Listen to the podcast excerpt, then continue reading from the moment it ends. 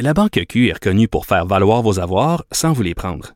Mais quand vous pensez à votre premier compte bancaire, tu sais, dans le temps à l'école, vous faisiez vos dépôts avec vos scènes dans la petite enveloppe.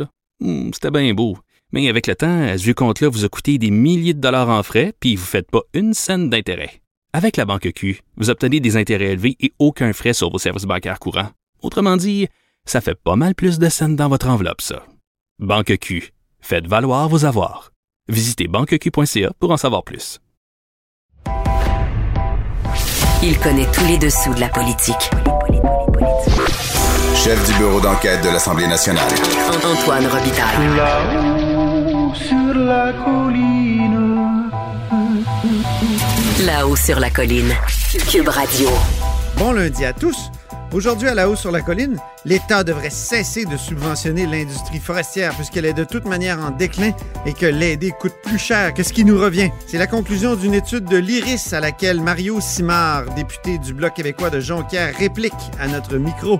Il questionne les chiffres de l'étude, estime que le fédéral ne fait pas sa part et soutient que l'industrie forestière est en mutation de toute façon vers autre chose que les pâtes et papiers. Mais d'abord, mais d'abord, c'est le temps d'accueillir notre chroniqueur constitutionnel avec qui nous abordons aujourd'hui des thèmes et un mot délicat. On s'érotise une question constitutionnelle à la fois. La traduction constitutionnelle La question constitutionnelle. Bonjour Patrick Taillon, Bonjour. notre chroniqueur constitutionnel du lundi et accessoirement professeur de droit à l'Université Laval. Parlons liberté d'expression. Je pense que le thème s'impose aujourd'hui. Commençons par l'affaire de l'Université d'Ottawa et du mot nègre. Oui, une, euh, professeure à temps partiel qui a été momentanément suspendue. On confirme qu'elle ne l'est plus. euh, pour avoir enseigné euh, qu'à un moment donné, les groupes à qui on imposait cette étiquette se sont réappropriés le mot. Elle a prononcé le mot en classe, dans une classe Zoom, comme il y en a des tonnes ces jours-ci. Oui. Euh, les étudiants se sont dit offensés, se sont plaints à la, à la direction. Puis là, on retrouve la direction, euh, évidemment, n'a pas été solidaire de son professeur. Et là, dans une réaction aujourd'hui, le recteur, le Jacques Frémont, confirme que euh, c'est bel et bien la, la- la- la politique euh, à l'Université d'Ottawa euh, que d'agir ainsi. Alors, on se retrouve dans un débat extrêmement délicat où il y a plusieurs ingrédients. hein. D'un côté, il y a la liberté d'expression, la liberté académique, d'un côté. Il y a de l'autre, disons, euh, une culture de l'égalité, une sensibilité. euh, on, on veut éviter la discrimination basée sur l'origine ethnique. Le recteur Frémont, dans sa réaction, lui ajoute la dignité qui serait en jeu ici. Mais je pense qu'il y a des, au préalable, il y a quelques ingrédients qui ont peut-être moins à voir avec le droit, mais qu'il faut placer. Hein, C'est-à-dire l'hypersensibilité, l'idéologie, puis le clientélisme. Je, m'explique. Oui, clientéliste, pourquoi? Ben, la- le clientélisme, parce qu'à l'université, là, on en a de plus en plus, c'est-à-dire euh, des réflexes, des profonds réflexes de, de nos directions. Euh, dès que les étudiants se, euh, se plaignent, c'est donc qu'ils ont raison, suivant Ouais. la logique que le client a toujours raison. C'était le titre de la chronique d'Isabelle Haché, d'ailleurs. Les étudiants très- ont toujours raison. C'est très anecdotique, là, mais je veux parler de mon, mon propre cas. Ouais. J'ai des plaintes sur l'horaire de mes examens. Ben, je reçois un appel de ma direction qui me dit Pourrais-tu être plus flexible sur le choix des horaires de l'examen? OK. Coudonc, il faut, il faut faire des examens. Euh, au début de la pandémie, on nous dit. euh, on nous dit, vous pouvez utiliser tous les procédés suivants pour donner vos cours. Finalement, après une session, on découvre que certains procédés suscitent plus d'anxiété chez les étudiants, plus d'inquiétude, plus de plaintes. On vous en recommande certains en particulier. Donc ça, c'est une espèce de... Ça n'a rien à voir avec les droits et libertés, mais ça fait partie du décor à l'université où de plus en plus, quand l'étudiant... L'étudiant n'est pas nécessairement dans un rapport d'autorité avec... euh, L'institution n'a moins en moins d'autorité sur l'étudiant. Et de plus en plus, l'étudiant est un client qui vient chercher quelque chose. Ça, c'est Ouais. un ingrédient important. L'hypersensibilité aussi. C'est-à-dire que si on veut vivre dans une société où on veut protéger la liberté d'expression, ben la liberté d'expression, elle a un sens quand les propos dérangent. Ben oui, Mais là, si on est hypersensible, euh, ça peut devenir un problème sérieux et le problème va devenir de plus en plus sérieux parce que ce sont qui qui sont les plus hypersensibles dans ces situations-là? C'est le Québec de demain. C'est les jeunes. Et c'est parfois, je veux pas essentialiser, mais c'est parfois des membres de groupes minoritaires qui on- sont victimes de toutes sortes de préjugés qui, qui, effectivement, euh, on, on peut les comprendre de- des fois dire euh, qu'ils en ont assez, c'est la moindre des choses, mais, oui. mais on voit que c'est le Québec de demain qui dit assez c'est assez et qui expriment cette sensibilité-là. Puis après, il y a une part d'idéologie. Ouais, le Québec pas- de demain, mais le Québec de demain euh, peut évoluer aussi. là. Bien sûr. On, peut, on ne pense pas nécessairement à, à 40, euh, à 40 ans ou à 50 ans comme on pense à 20. faut, faut l'espérer. Mais en ce moment, cet enjeu des safe space, là, qui est très Ouais. universitaire et qui met en cause la liberté d'expression puis la liberté académique, ben, c'est un, c'est la voix de ces jeunes de cette génération qui dit, on ne veut pas entendre le mot. On veut pas entendre tel ou tel mot. Juste l'entendre, il est blessant. Et, et ça, ça fait partie du contexte. À cela s'ajoute, selon moi, avant d'entrer dans la liberté d'expression proprement dite, une part d'idéologie. C'est-à-dire qu'on est très influencé par cette lecture du monde où il y aurait des dominants et des dominés. Ouais. Lecture très utile, je le précise, quand on veut diagnostiquer. Lorsqu'on veut révéler des inégalités qui autrement on verrait pas. C'est, c'est des lunettes habiles pour poser un diagnostic. Mais après, il y a des limites, là. On peut pas penser toute l'université, toute la société autour du réflexe manichéen qui voudrait qu'il y a des dominants qui sont les méchants, puis il y a des dominés qui seraient euh, de toujours, qui auraient toujours raison. Oui, c'est bien dit. Et, et là, je cite une seule le mot phrase. dominant. Le mot dominant était dans la lettre du, du recteur Frémont? Ben, Je cite une phrase du, du, du recteur Frémont, là, qui, à mon avis, dit tout. J'ouvre les guillemets. Les membres des groupes dominants n'ont tout simplement pas la légitimité pour décider ce que constitue une microagression. Donc, c'est simple. Euh, il y a, euh, avec des phrases comme celle-là, ben, la direction universitaire est composée de gens qui sont euh, font partie du groupe dominant. Donc, elle, elle n'a pas à se prononcer sur qu'est-ce que devrait être euh, la liberté d'expression. Elle, elle renonce à ça. J'imagine que c'est la même chose avec nos tribunaux, nos assemblées législatives, nos directions universitaires. Tu sais, c'est une chose d'utiliser cette lecture dominant-dominé pour diagnostiquer, révéler des problèmes. C'en est une autre quand il s'agit de dire, ben, pour les solutions, les dominants n'ont pas le droit de s'exprimer, ils sont coupés de toute légitimité. Leur point de vue est juste euh, exclu. C'est du délire. Donc, Si clientélisme, tu permets mon éditorial. bien sûr, clientélisme, idéologie et hypersensibilité, ça c'est le cocktail, ça c'est la toile de fond.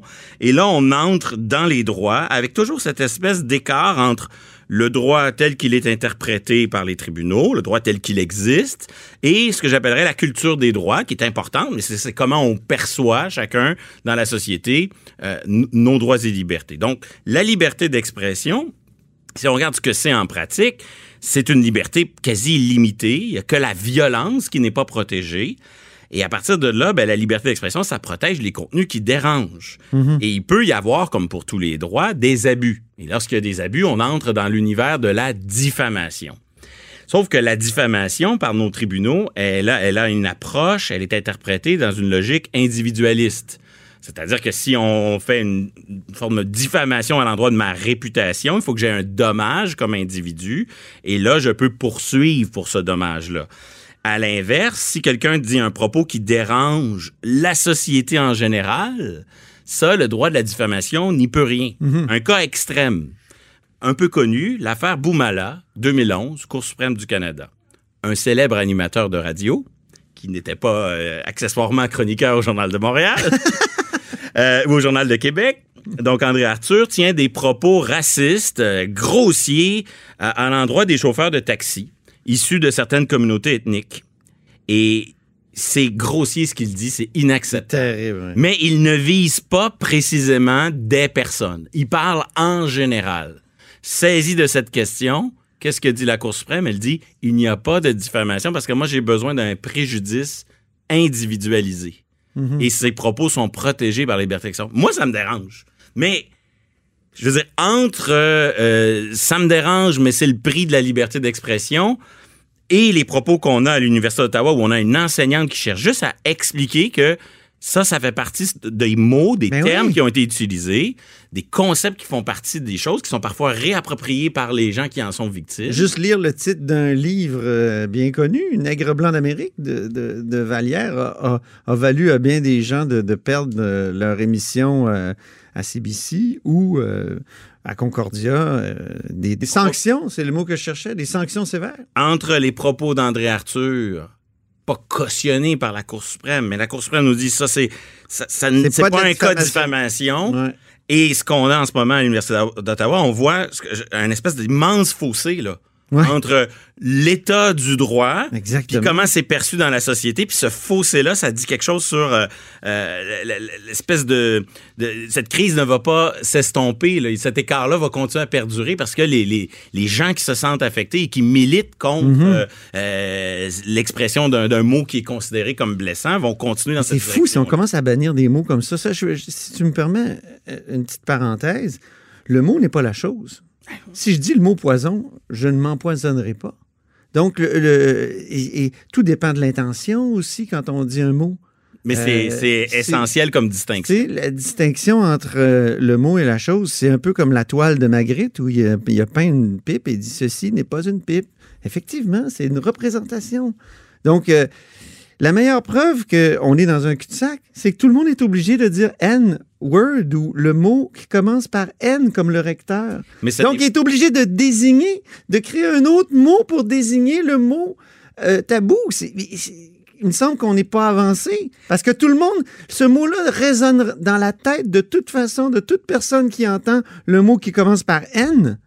En tout cas, je, je Mais, trouve mais que... c'est pas. Il y a ce mot, mais il y en a d'autres. Euh, le- le- le- cet enseignant en France dans le 93 qui a été décapité pour Ah, avoir Dieu, montré en classe des des caricatures de Mohamed, ben là c'est c'est la même chose dans la mesure On où peut il s'agit d'un exercice de la liberté d'expression qui blesse et les gens qui en sont blessés, évidemment, ils déploient des moyens qui sont inacceptables là, parce que violents, etc. Mais Mm-hmm. dans, dans un cas, c'est une plainte à la direction. Dans l'autre, c'est un acte euh, terroriste. Évidemment, c'est pas du tout la même chose, mais il y a une mécanique qui est la même. Mm-hmm. C'est que, au fond, on a des droits fondamentaux, certes, mais il faut pas que ça débouche à une fondamentalisation des, des positions. C'est-à-dire que mes droits sont tellement importants que je suis blessé sans égard à euh, l'autre personne, au contexte. Donc, il faut, euh, faut dédramatiser un peu ces choses-là. Et, et tant ce qui se passe en France qu'à l'Université d'Ottawa est extrêmement euh, troublant et de voir de voir la direction de l'Université d'Ottawa ne pas soutenir euh, sa, sa- son enseignante, euh, ne euh, continuer à prétendre que son travail était de, de donner raison aux étudiants, ça me semble extrêmement dangereux Mm. pour l'avenir de la liberté de penser, puis la liberté juste de de- de- de- d'utiliser tous les concepts, tous les mots Ben oui. à l'université pour que la recherche puisse suivre son cours. Donc c'est c'est vraiment assez troublant. Oui. Peut-être un, autre sujet qui a un lien euh, avec la liberté d'expression, ou il y a un lien avec la liberté d'expression, c'est la fameuse manifestation qui a eu lieu devant le domicile du docteur Arruda, donc le, directeur général de la santé publique au Québec. Ouais, c'est un grand classique. Là, ça arrive occasionnellement. Les gens qui organisent des manifestations, ben, la tentation d'aller manifester devant le bureau du député, c'est correct, c'est une institution. De l'élu, oui. Et là, à un moment donné, on franchit la ligne et on va de, on va chez les gens, devant leur domicile. Donc, euh, docteur Arruda a goûté à cette médecine-là. Euh, Je me souviens de manif des cols bleus, moi, devant le maire, euh, le- la maison du maire euh, Tremblay. avec le célèbre syndicaliste Jean Lapierre, Oui, qui pas oui. à confondre avec le, le collègue député et journaliste. Le Jean. Lapierre statufié. Exactement, le Jean Lapierre statifié. Et, et donc, euh, là, il faut comprendre que c'est pour les manifestants, ben, c'est l'exercice de leur liberté d'expression que d'aller manifester dans la rue. Mais d'un Ouais. autre côté, euh, la- les enfants de M. Arruda, M. Arruda lui-même, dans leur domicile, ils ont droit à une certaine vie privée. En même temps, les gens, ils n'ont pas, euh, ils ont pas pitché des roches sur le domicile. Ils ont probablement envahi. ils n'ont pas envahi le domicile, mais on s'entend que la frontière est mince. Là, quand Ouais. j'ai 1000 personnes devant ma maison, Il était c'est- pas mille, hein? il était pas mille, bon, Ouais. ça me rassure, mais c'est confrontant, puis ça pose un certain nombre de problèmes. Donc, Et- deux droits s'entrechoquent. Oui, et on est encore une fois dans des situations où euh, il y a une certaine impuissance. On peut proclamer des droits fondamentaux, liberté d'expression, vie privée, mais en pratique, qu'est-ce qu'on peut faire pour protéger ça? Ouais. C'est pas évident, là. Euh, euh, à une certaine époque, on tolérait que les organisateurs de manifestations soient obligés de fournir le trajet d'une manifestation. Oui. En 2012. C'était, c'était pas pour sujets. rien. On, on faisait ça pour euh, des motifs de sécurité, mais aussi pour des motifs de vie privée. Ça sert à rien d'amener une manifestation devant un hôpital. Il y a des gens malades, euh, ils ont peut-être pas besoin de ce bruit-là. Tiens, la police dit pourquoi vous passez pas par tel autre boulevard? Donc des une espèce d'arbitrage, une négociation qui était faite avec les, les forces policières à travers cette question du trajet. Ben oui. Et c'est un des héritages euh, du printemps érable étudiant, c'est que euh, c'est cette obligation de, de, de divulguer le trajet a été déclarée inconstitutionnelle dans une affaire. Je parle de mémoire, mais je crois que c'est Villeneuve contre Ville de Montréal. Donc, Ah oui? euh, On se retrouve avec quoi? Je conclus là-dessus. Des, des manifestations qui sont de on n'a plus comme avant des organisateurs. Là. Je peux plus comme avant m'asseoir avec le leader de la FTQ puis dire euh, tiens on va faire un compromis pour ta manif ou je ne sais quoi. On peut, ce matin, ça s'est fait. Oui, mais Euh, que- devant, ils ont bloqué des ponts. La FIC a bloqué deux ponts. Oui, mais la FIC, Mais ça reste un syndicat Ça avait l'air vraiment très arrangé avec euh, le gars de la police. Mais, mais le- ce qu'on voit de plus en plus, c'est des nébuleux. Ah oui, c'est ça. Des, or- des manifestations de plus en plus spontanées, organisées par des mouvements dont les porte-paroles sont plus ou moins identifiés. Ça, c'est le nouveau militantisme. Ce ça. militantisme, il peut pas donner son trajet. Et quand même qu'on voudrait lui faire respecter des règles de sécurité ou de respect de la vie privée des autres, ça va être extrêmement difficile. Donc, encore une fois, euh, c'est bien beau de proclamer des droits, c'en est une autre chose de leur donner un sens puis de les faire respecter. C'est un bon mot de la fin, euh, cher Patrick Taillon, notre chroniqueur constitutionnel et accessoirement directeur, euh, pas pas directeur, mais professeur de droit à l'Université Laval. À la semaine prochaine.